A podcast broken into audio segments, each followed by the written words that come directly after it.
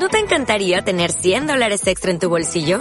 Haz que un experto bilingüe de TurboTax declare tus impuestos para el 31 de marzo y obtén 100 dólares de vuelta al instante. Porque no importa cuáles hayan sido tus logros del año pasado, TurboTax hace que cuenten. Obtén 100 dólares de vuelta y tus impuestos con 100% de precisión. Solo con Intuit TurboTax.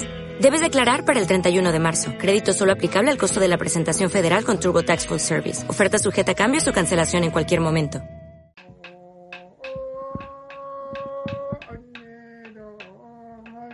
door. Oh,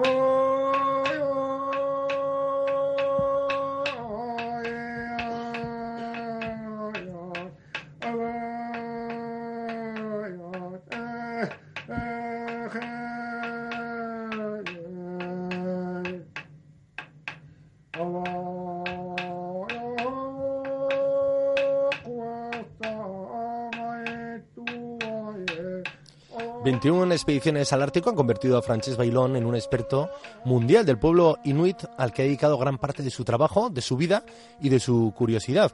Ahora comparte con todos lo aprendido bajo el título Los Inuit Cazadores del Gran Norte, un libro que durante estas semanas va a presentar en diferentes puntos de la península y hoy queremos que nos lo presente a nosotros aquí en Piedra de Toque.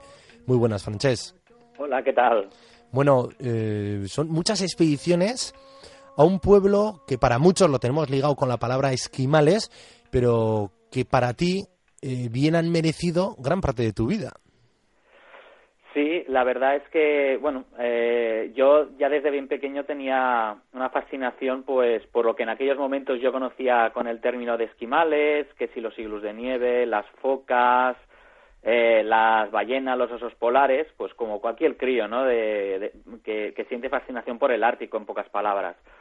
Lo que pasa que yo diría que hubo un momento, un punto de inflexión en mi vida, y es que cuando acabé la carrera de antropología, pues eh, conocí que este pueblo antiguamente solucionaba sus conflictos, excepto el asesinato, improvisando canciones y poemas.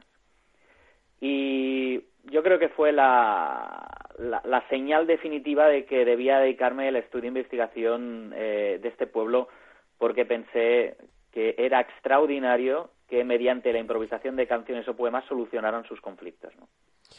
Y ese estudio con el que arrancó la curiosidad dio lugar a tu primer libro sobre poesía, sobre poesía y sobre eh, los inuits. La verdad es que tu trabajo, si algo hace también, es romper tópicos, ¿no?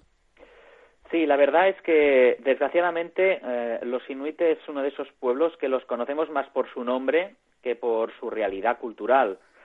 Eh, muchas películas, documentales, incluso libros escritos por autores que jamás estuvieron en el Ártico, eh, pues lo que han hecho es un poco eh, mitificar este pueblo, eh, alejarlo de la realidad y recorriendo a aspectos que puedan ser atrayentes pues para el público o para los oyentes y para los lectores pero que en realidad no hace justicia a, su cultura. Y algunos de estos temas, pues es, por ejemplo, que te cedan la mujer. O sea, yo he estado 21 veces en el Ártico y jamás me la han cedido, ¿no? O, por ejemplo, que tienen 200 palabras para el blanco la nieve, eso tampoco es cierto. Que se besan con las narices, eso tampoco es cierto, lo que hacen es olerse. Que ellos son los creadores del iglú de nieve, tampoco es cierto, no lo son, es un pueblo palesquimal que se llamaban Dorset y además no todos los inuit vivieron en iglús de nieve. Es más, yo muchas veces cuando voy al Ártico les enseño a ellos a construirlos porque han perdido un poco lo que es la costumbre de hacerlo y muchos de ellos jamás llegaron a, a realizar este tipo de construcción de hielo, ¿no? Bueno, pero lo que sí que son y lo que a ti sí que te gusta mantener y fortalecer es que son los grandes cazadores del Gran Norte. Ya hablas del Gran Norte porque habitan en cuatro territorios, que es otro eh, detalle que yo he redescubierto ¿no? al preparar esta entrevista. Groenlandia, Alaska, Canadá y la parte de, de Rusia. Quedan 150.000 de población, eran 21, se han perdido ya dos grupos ¿no? de inuits. O sea, un pueblo que ha ido evolucionando hasta el siglo XVI casi, ¿no? Pensaban que vivían ellos solos en el planeta. Eh, ahora entiendo, ¿no? Que más allá de la poesía que alimentó tu chispa, tu curiosidad para viajar hasta allí, han sido muchos los viajes y no sé si esa chispa, esa curiosidad se ha ido, ha ido creciendo en tu vida. Yo creo que sí. La verdad es que cada vez que viajo al Ártico para convivir con los inuit siempre son nuevas informaciones, nuevas sorpresas, nuevas sensaciones que la, verdad es que no dejan de, ni de sorprenderme, ni de atraerme, eh, ni de fascinarme, ¿no? Por ejemplo, sin ir más allá, eh, en, esta primavera em, estuvimos haciendo un documental que ahora se estrenará en diciembre, que se llama La sonrisa del sol, donde, bueno, cogimos a unos amigos inuit eh, que tengo allí en la costa este de Groenlandia, que son cazadores, que prácticamente ninguno había salido de la isla, y los invitamos a pasar una semana de vacaciones en las Islas Canarias. Eh, claro, yo, la verdad es que a pesar de, de, todos los años que llevo conviviendo con ellos, pues no sabía cómo iban a reaccionar y sobre todo en el preciso instante en que aterrizaran, en este caso, en la isla de Gran Canaria. Y allí me llevé una sorpresa y es que, bueno, ellos en lugar de, quejarse o en lugar de, de mirar cosas que les pudieran atraer, en aquellos momentos lo que hicieron era estudiar exactamente cómo iba la gente vestida en Gran Canaria y al día siguiente, en lugar de comprarse caprichos, lo que hicieron es comprarse todo aquello que necesitaban para adaptarse a ese nuevo clima. Creo que estamos hablando de un pueblo que está perfectamente adaptado a su medio y que, pese a cualquier circunstancia adversa, es capaz de buscar múltiples soluciones para, para continuar eh, viviendo en cualquiera de las situaciones que se les pueda plantear. Y esto haces mucho, un gran hincapié, ¿no? En el libro, partido dividido en tres grandes partes. La primera es esto, que van los genes, ¿no? Esa capacidad de adaptación, que en tu caso con la palabra cazadores lo remarcas fuerte, pero que les lleva a eso, a aclimatarse allí donde vayan de una manera, eh, también digamos, no violenta, ¿no? De una manera de aclimatarse. Sí, sí, correcto. Es decir, eh, yo creo que una de las cosas que deberíamos aprender de ese pueblo es que a pesar de que viven en las, en las eh, condiciones más extremas del planeta, ellos no han transformado su medio. ellos se han adaptado a él ellos no sienten que la, que la, que, la tierra les pertenezca, sino que ellos pertenecen a la tierra, ¿no? Es un poco eh, esa, eh, una, una perfecta adaptación basada en una simbiosis entre lo que sería eh, un mundo natural y un mundo sobrenatural y en este caso además en el, en, el concreto de, en el caso concreto de los inuit un equilibrio entre el mundo tradicional y el mundo moderno, porque si hoy día nos vamos al territorio de los inuit, pues veremos que en sus casas tienen mm, todo el equipamiento occidental, o sea, tienen desde DVDs, televisiones de plasma, neveras, frigor, eh, eh, hornos, etcétera. Pero eh, eso no ha implicado que continúen viviendo de lo que la naturaleza les da esa sería la gran diferencia con nosotros. O sea, eh, numerosas veces cuando nosotros necesitamos alimentos vamos al mercado y al supermercado. Ellos solo tienen que salir al exterior a cazar y a pescar para conseguir los alimentos para su familia y su propia comunidad. Y eh, esa diferencia es la que marca el límite entre lo que sería Occidente y, el, y en este caso el mundo inuit. ¿no?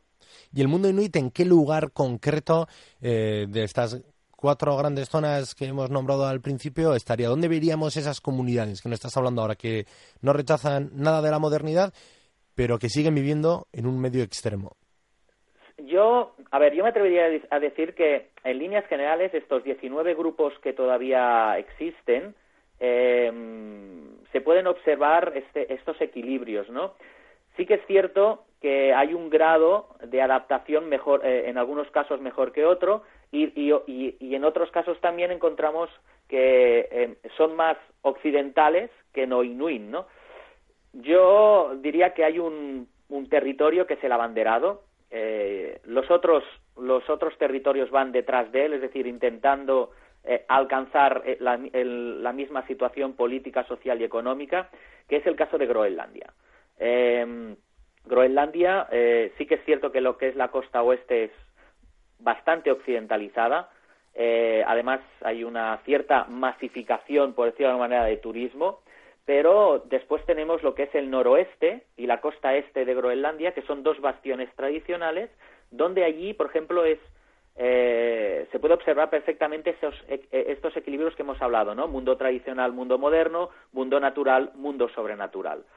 Eh, además, eh, Groenlandia pues es también el abanderado porque bueno tiene firmada la independencia con Dinamarca para el 2021, porque es un autogobierno y bueno los otros territorios, en este caso de Canadá, pues bueno intentan también alcanzar esta situación.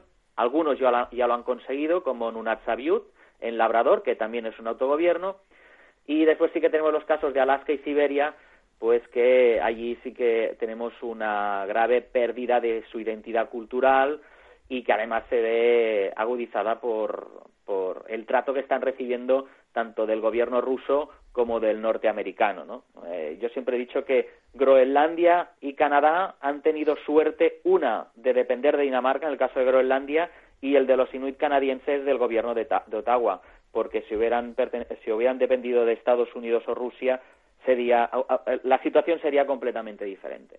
Y cuando relacionamos a Groenlandia eh, con el pueblo inuit, cuando hablamos de ese pulso ¿no? entre tradición y modernidad, y cogiendo lo que decías tú eh, como referencia, que no rechazan ningún elemento de la modernidad, pueda ser un horno, ¿no? un medio técnico o un estilo de vida, con alejarse de estos territorios extremos donde la noche es larga, el frío es intenso. Aparecen nuevos tópicos. Igual ya no se besan rozándose con las narices, pero sí que se suele hablar, ¿no? De esa tasa alta de suicidios, de un alto grado de alcoholismo, que no em, que están abiertos a la modernidad, pero que parece que tienen que no acaban de amoldarse bien, ¿no? Sus vidas a ese ritmo más occidentalizado, más capitalista. Eso también es real has viajado más de 21 veces, sigues guiando, ¿no? Muchos grupos y sigues estando en contacto con gente que ya es tu amigo. ¿Ese, ese tópico también se vive? Bueno, yo diría que más que un tópico, lo que, lo que, se, lo que se tiene es una tendencia al sensacionalismo y a no, a no buscar las causas y profundizar en los problemas. Es decir, eh, sí, es cierto que Groenlandia, o en, líneas generales los Inuit, tienen un alto índice de alcoholismo. Sí, es cierto. Pero eh, no beben más que los países nórdicos, eh, que Noruega, que Finlandia, que Suecia o que Islandia. No beben mucho más que ellos. La única diferencia es que como los Inuit no metabolizan el alcohol, porque les falta una enzima, ese es el motivo por el cual tenemos la sensación de ese índice de alcoholismo. ¿De acuerdo? De todas maneras, eh, insisto que eh, mm, eh, nunca, tenemos, nunca tenemos que comparar un caso con otro, pero mm, también es cierto que estamos hablando solo de 150 inuit ante los, las millones de personas que viven en la zona de Escandinavia, incluyendo también Islandia. Por lo tanto, Aquí hay que hacer esta diferenciación y decir, no, no, beben más que los países nórdicos. La segunda, el caso de suicidio, sí, el caso de suicidio también forma parte de la, de la cultura tradicional de los inuit. Antiguamente la gente cuando, cuando notaba que era un estorbo eh, acababa suicidándose. Hoy día ya no, no, no lo hacen por sentirse un estorbo, sino por haber perdido su identidad cultural y desgraciadamente ese índice es bastante elevado, sobre todo en los jóvenes. ¿eh? En los niños entre 13 y 14 años hasta los 18 hay una elevada tasa de, suicidios. Y el tercer índice también elevado entre los inuites es el del asesinato. El que pasa que esto ya es una cuestión tradicional. Antiguamente, cuando a un, cuando a un, eh, cuando a una, cuando una persona, por ejemplo, cuando hacían el intercambio entre parejas, pues era desigual, al final lo que sucedía es que el marido mataba a la mujer y luego se suicidaba. Es decir, que eso es una herencia que ellos tienen del pasado y que lo siguen manteniendo en, el presente, ¿no? Es decir, algunos temas se por vendetas, por asesinatos, pero bueno, no hay que darle tampoco suma importancia, puesto que es una cosa que han tenido desde siempre, ¿no? Bueno, y, el trabajo que realizas tú desde, eh, desde que de niño ¿no? Eh, soñabas eh, con la mente y viajabas, esos iglús, esas eh, ropas ¿no? de cazadores, los trineos, con la imaginación hasta que acabaste la carrera de antropología y cayó en tus manos un libro ¿no? que hablaba que solucionaban sus problemas con la poesía y comenzaste a realizar los primeros viajes hasta ahora, sí que te has convertido en una referencia que lo que te dedicas es a esto, con medios, con periodistas, con tus escritos, tus publicaciones, dejar claro el atractivo cultural de este pueblo y también los riesgos que suman, que corren al mantener viva alguna de las tradiciones como las que hablábamos ahora. Sí, eh, eh digásemos que básicamente yo lo que lo que he pretendido y pretendo es pues dar a conocer esta cultura, su realidad auténtica, no la ficticia que nos, nos ha llegado hasta ahora, y sobre todo también independientemente de tratar estos problemas que afectan a, los inuit, eh, pues como es el asesinato, el alcoholismo y el suicidio, también sobre todo hacer eh, hincapié en dos grandes problemas que ellos en este sentido no son responsables ni culpables, pero que son los principales afectados, que es el tema de la contaminación medioambiental y el cambio climático, que son dos, dos problemas que trato también en la tercera parte de, de, este libro que me acaban de publicar y eh, donde, bueno, eh, ellos tienen que hacer frente a esta situación y hemos de pensar que esta gente eh, vive de la naturaleza y esa naturaleza se está transformando, está cambiando. Muchos inuit están muriendo por culpa de que la banquisa, el mar helado, se les abre y acaban cayendo con los trineos de perros y, acaban, y muriendo de hipotermia. Eh, están pescando en, en, alta mar y de, golpe, y de repente caen toneladas de, de hielo al agua procedentes de los glaciares en verano que provocan tsunamis que acaban volcando las barcas y eso también como consecuencia de un sobrecalentamiento que hay en la zona ártica. Y además, por ejemplo, una cosa que es terrible es que las mujeres inuit no pueden dar el pecho a sus hijos porque a través de la leche materna están les están traspasando unos contaminantes que se llaman COPS, que ellos los han adquirido comiendo los alimentos y que esos animales que forman parte de los alimentos lo han adquirido también de las fábricas norteamericanas que emiten esas toxinas. Es decir, que eh, mi, papel no solo es el de la divulgación eh, de este pueblo cultural, sino también un poco de denuncia de lo que está pasando en el mundo y que pensemos que lo que está sucediendo en el Ártico luego nos repercute a nosotros. Pues sí, y también no he leído por ahí que lo dejas claro con esa imagen, ¿no? Que el Ártico es una esponja que también coge lo peor que, generamos en el mundo, ¿no? Toda esa contaminación y tiene un efecto directo sobre el modo de vida de este pueblo, del pueblo inuit, que con los inuits cazadores del Gran Norte, con este libro nos ayudas a comprenderlo, a ponerle un rostro humano, a atender el papel que han jugado en la historia y también a denunciar que con nuestra contaminación afectamos a todo un pueblo como es el pueblo de Noit. Frances, es que ricasco por tu trabajo, es que ricasco por compartirlo con nosotros y nos apuntamos el libro. Muy bien, es que a vosotros también y si me permitís también os lo diré en, en groenlandés, Kuya Narsuak, que también significa es que ricasco, es decir, muchas gracias. Pues Kuya Narsuak, un abrazo. Un abrazo.